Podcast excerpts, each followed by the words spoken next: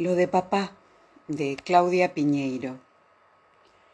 Si hoy no fuera un día especial, Julián tomaría el juego de llaves de algún departamento de la inmobiliaria, cerraría el tablero, bajaría la persiana, apagaría las luces y saldría. Así lo hizo cada noche desde que se separó de Silvia, cinco meses atrás apenas con unas pocas pertenencias dentro del bolso de estudiantes de La Plata que, miente, usa para hacer deporte. Pero hoy cumple años Tomás, su hijo mayor, y Silvia lo conminó a que, como parte del festejo, duerma con él por primera vez desde la separación. En realidad, sus dos hijos dormirán con él, Tomás y Anita. Silvia fue terminante, él no atinó a esgrimir ninguna de las tantas excusas que puso en esos meses con la intención de no dar una dirección exacta. Hasta hacía poco había funcionado, pero ya no. Incluso parecía desvanecida la ventaja que solía tener en cualquier negociación frente a Silvia por el hecho de que era ella quien había tomado la decisión de dar por finalizado su matrimonio desde el día en que le dijo, quiero que te vayas, él había quedado girando en falso sin entender qué había pasado para tener que desarmar lo que habían construido juntos durante quince años. ¿Lo habían construido juntos? ¿En qué consistía esa supuesta construcción? No podía encontrar respuesta. Aún hoy seguía sin entender y con la esperanza de que a Silvia se le pasara lo que fuera que la había llevado a echarlo de la casa, lo que fuera, hasta otro hombre. Y ese era el motivo por el que Julián no se decidía a resolver el problema de dónde vivir, como corresponde que haga un marido que se separa. Cinco meses después no se sentía separado. Es más, había creído que el cumpleaños de Tomás lo pasarían todos juntos, él, Silvia y los chicos, en su casa, la casa de todos. Pensó que era la ocasión ideal para el reencuentro. Pero en cambio Silvia parecía haber pensado exactamente lo contrario. Fue terminante e incluso se lo dijo a los chicos antes que a él, probablemente para no dejarle alternativa. Hoy duermen en lo de papá, sin sospechar que aún no había lo de papá, o que lo de papá no era un lugar fijo, sino escoger una llave del tablero de la inmobiliaria para rotar de departamento en departamento y acostarse adentro de una bolsa de dormir.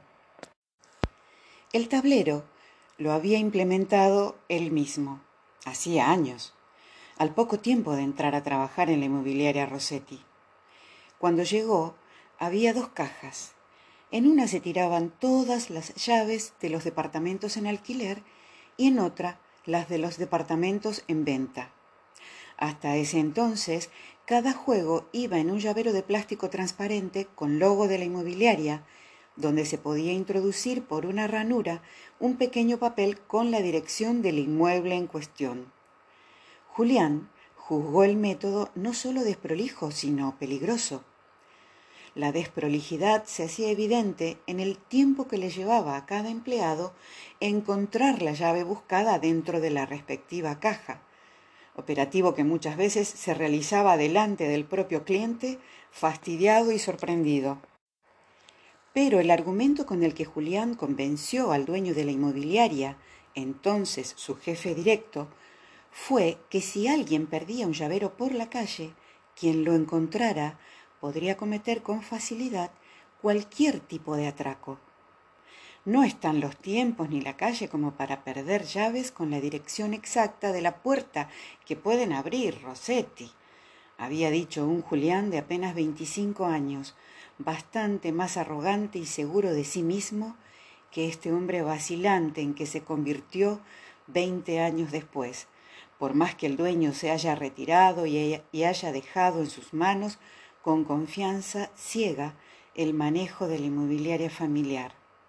Rossetti En aquel lejano tiempo en que apenas se conocían, aun a pesar de la mirada desconfiada y celosa del resto del personal más antiguo y experimentado que Julián, accedió a cambiar el método usado desde hacía tanto tiempo por el que proponía ese empleado recién llegado, el más joven de todos, simplemente porque tenía razón. El tablero lo diseñó y lo mandó a hacer Julián, una caja con tapa de vidrio para amurar en forma vertical en la pared, con ganchos de donde colgar cada llavero. Los llaveros rojos correspondían a inmuebles en venta y los azules a inmuebles en alquiler, y sobre cada llavero había un número dibujado con marcador endeble que correspondía a la ficha donde se detallaba, además de las características de la propiedad, su dirección.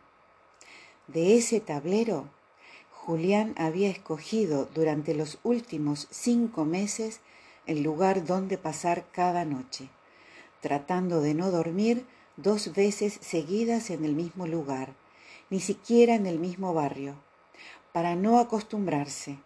Él estaba de paso. Él volvería a su casa. Pero por ahora parece que no será así. Y aunque lo sea en un futuro, es el cumpleaños de Tomás y sus hijos dormirán con él. Así que esta noche, al dejar la oficina, no puede elegir el llavero de cualquier departamento. Él sí puede dormir en el piso de un ambiente totalmente vacío, pero sus hijos no. Las opciones amuebladas son departamentos en alquiler, francamente deprimentes, puestos a las apuradas para sacarle una renta mayor a algo que no lo vale. La mayoría de los departamentos en venta están vacíos. El único departamento que se ajusta a lo que Julián necesita esta noche es el de la calle República de la India. Por eso lo elige. Un departamento puesto a la venta hace tres años a un valor más alto que el de mercado, como si sus dueños en realidad no quisieran venderlo, y que contiene unos pocos muebles y objetos de buen gusto que prometieron sacar ni bien hubiera una oferta concreta un lugar que seguramente conserva poco de aquel hogar que fue, pero lo suficiente como para decir que es lo de papá. Si hoy no fuera un día especial, George aprovecharía su visita a Buenos Aires, tal vez la última, para tomar un whisky en la barra del bar de la calle San Martín, donde solía hacerlo cada tarde, hace tanto tiempo. Salía de la oficina, pero antes de volver a su casa, se sentaba en la barra y sin decir nada el mozo le traía su escocés con hielo. Un rito que empezó cuando era un junior del área financiera y que continuó hasta haberse convertido en director general de la cerealera multinacional para la que trabajaba. Luego vino el traslado a Londres. Su mujer, Sonia, no estaba convencida de acompañarlo su familia en Buenos Aires y él allá durante meses. Una amante, dos, tres. Finalmente conoció a Bárbara, se enamoró y cuando ella quedó embarazada, decidió formalizar una nueva familia en Inglaterra y dejar atrás los restos de su familia argentina, una mujer con la que ya eran dos extraños y un hijo. Charlie, que se las arreglaba para estar lo más lejos posible cada vez que venía a verlo. El embarazo de Bárbara no llegó al quinto mes y ya no intentaron tener más hijos, pero para entonces su nueva pareja estaba consolidada. Durante muchos años intentó mantener el vínculo con Charlie. Al principio viajaba todos los meses, luego cada tres, al tiempo cada seis, lo llevaba a Londres a pasar las vacaciones con ellos, o lo intentaba. Y por supuesto le mandaba puntualmente el dinero que correspondía, y más dinero aún si Charlie o su madre se lo pedían. Por eso todavía le cuesta entender qué fue lo que hizo tan mal para que ese vínculo nunca haya funcionado. ¿Qué? Todo hiciste mal, papá, le respondió su hijo la última vez que lo vio. tres años atrás y lo corrigió. No me llamo Charlie, solo vos me llamás así. Me llamo Carlos. Algún intercambio posterior de reproches vía mail y por fin silencio durante dos años, hasta que recibió por correo la participación de la boda de su hijo, anunciando que se casaba en menos de un mes. Carlos con una mujer que él nunca había oído nombrar en una iglesia católica, siendo que ellos no lo son, o no lo eran, o al menos él no lo es, aunque no puede hablar por Charlie o Carlos, si ya no sabe a quién le reza su hijo, de quién se enamora, de qué se ríe, por qué llora. Preguntó tímidamente si había fiesta, si podía colaborar con algo. La respuesta fue, hay fiesta, pero no estás invitado. Si te alcanza con la ceremonia religiosa, vení. Y luego el número de una caja de ahorro donde recibían regalos de boda. Entonces vino y acaba de estar en la iglesia, sentado en uno de los últimos bancos, viendo cómo su hijo esperaba a la novia en el altar unas pocas personas lo reconocieron y se acercaron a saludarlo con timidez, como si supieran algo que él ignoraba, pero no conocía a la mayoría de la gente que lo rodeaba.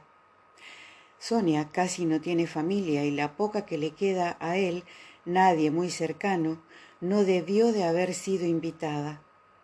La mayoría de los que estaban a su alrededor eran jóvenes, seguramente amigos de su hijo y de la que estaba a punto de ser su mujer. Por fin entró ella, la novia, del brazo de un hombre que debía de ser su padre, y se situó junto a Charlie.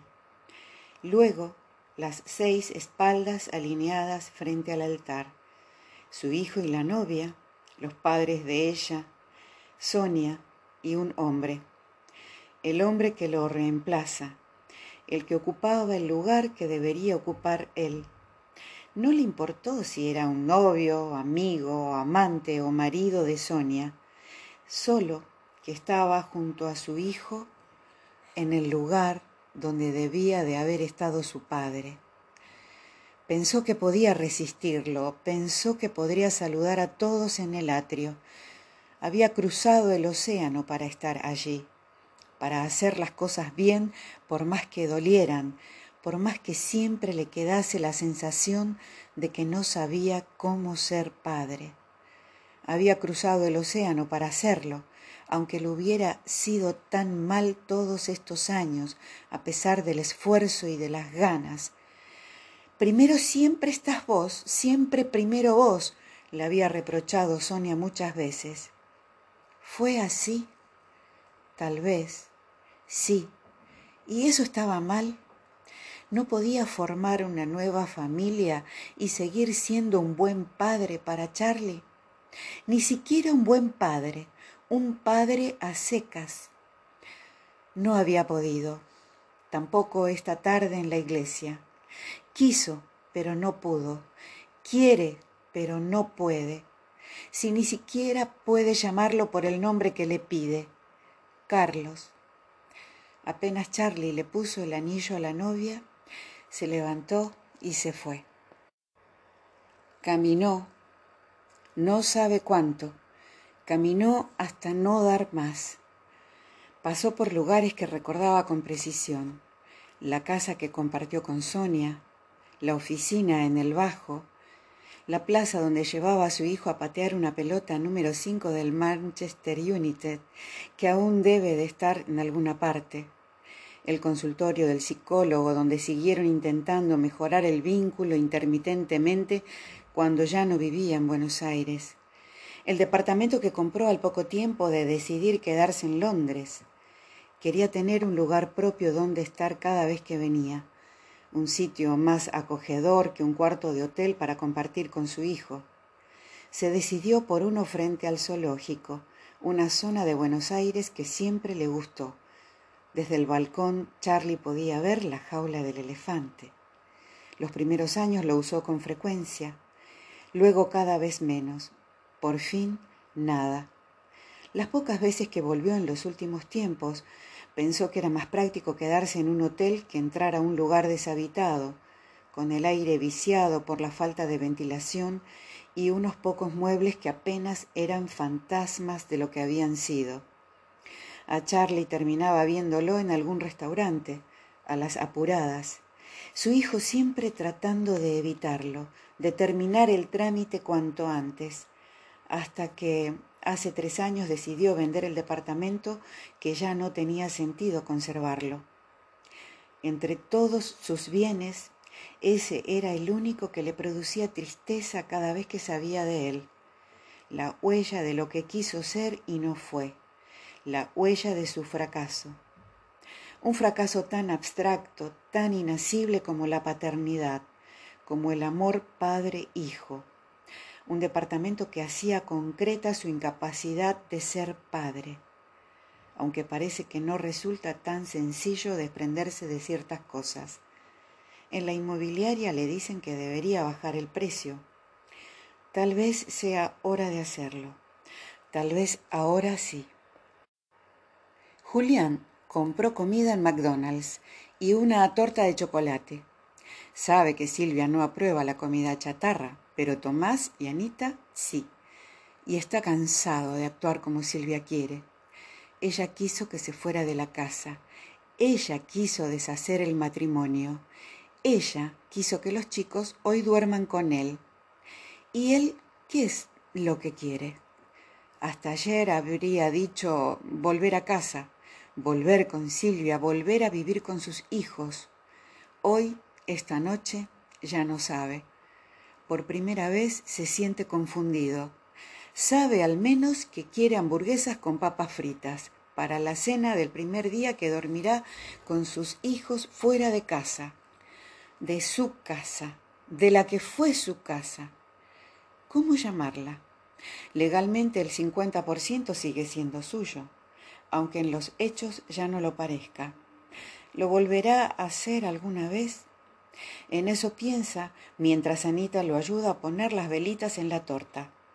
¿Seguro que mañana vamos a poder ver el elefante, papá? Seguro. Ahora está durmiendo. Tomás espera que terminen de armar su torta pateando una pelota desinflada que vaya a saber qué hace ahí y están a punto de empezar a cantar el feliz cumpleaños cuando Julián se da cuenta de que no tiene con qué encender las velas. Va a la cocina. Buscan los cajones. Trata de encender el fuego de la hornalla, pero el chisquero no funciona. Cree que va a tener que sacarles el pijama a los chicos, vestirlos y bajar a comprar fósforos. Tomás se queja. Quiere quedarse ahí pateando la pelota. Que te acompañe, Anita. Es mi cumpleaños. Yo elijo. El comentario de Tomás le hizo acordar a Silvia. Yo elijo. Casi se enoja con él, pero prefiere pasarlo por alto y está por llevarse a los dos chicos así como están, en pijama y descalzos, cuando siente que alguien pone las llaves en la cerradura. Se maldice por esa costumbre tan de su oficio inmobiliario de no pasar el cerrojo, de ni siquiera dejar el llavero puesto del otro lado de la puerta, si cuando muestra un departamento no hace falta. Pero ahora no está mostrando ese departamento, está festejando el cumpleaños de su hijo. Y más allá de su error, no se explica cómo alguien puede estar queriendo entrar a esa hora de la noche. El dueño vive en Londres. Lo vio una vez en su vida hace como tres años cuando puso en venta el departamento y le dijo que lo vendía porque no pensaba volver a la Argentina. El portero tampoco tiene llave. Se la quitaron después de una discusión que tuvo con Rossetti. Silvia. Silvia que les quiere dar una sorpresa. Sabe que es imposible. Se siente un idiota, se maldice por pensar en Silvia en cualquier circunstancia, incluso en la más absurda e inverosímil. Sus hijos lo miran esperando que su padre haga algo, inquietos, tal vez pensando que puede ser un ladrón o un fantasma. Julián por fin decide enfrentar la situación y va hacia la puerta en el mismo momento en que ésta se abre y del otro lado está George. Julián lo reconoce porque, tal como aquella única vez que lo vio, le hace acordar a Harrison Ford. Es él. No tiene dudas. ¿Cómo puede tener tanta mala suerte como para que un tipo que vive en Londres y dijo que no pensaba volver, regrese justo el día del cumpleaños de Tomás? Señor, dice, y no tiene ni la menor idea de qué dirá después. George lo mira sin decir nada, tratando de entender qué sucede. Recorre con la vista el departamento, los niños, la pelota del Manchester que fue de su hijo. Julián intenta ayudarlo.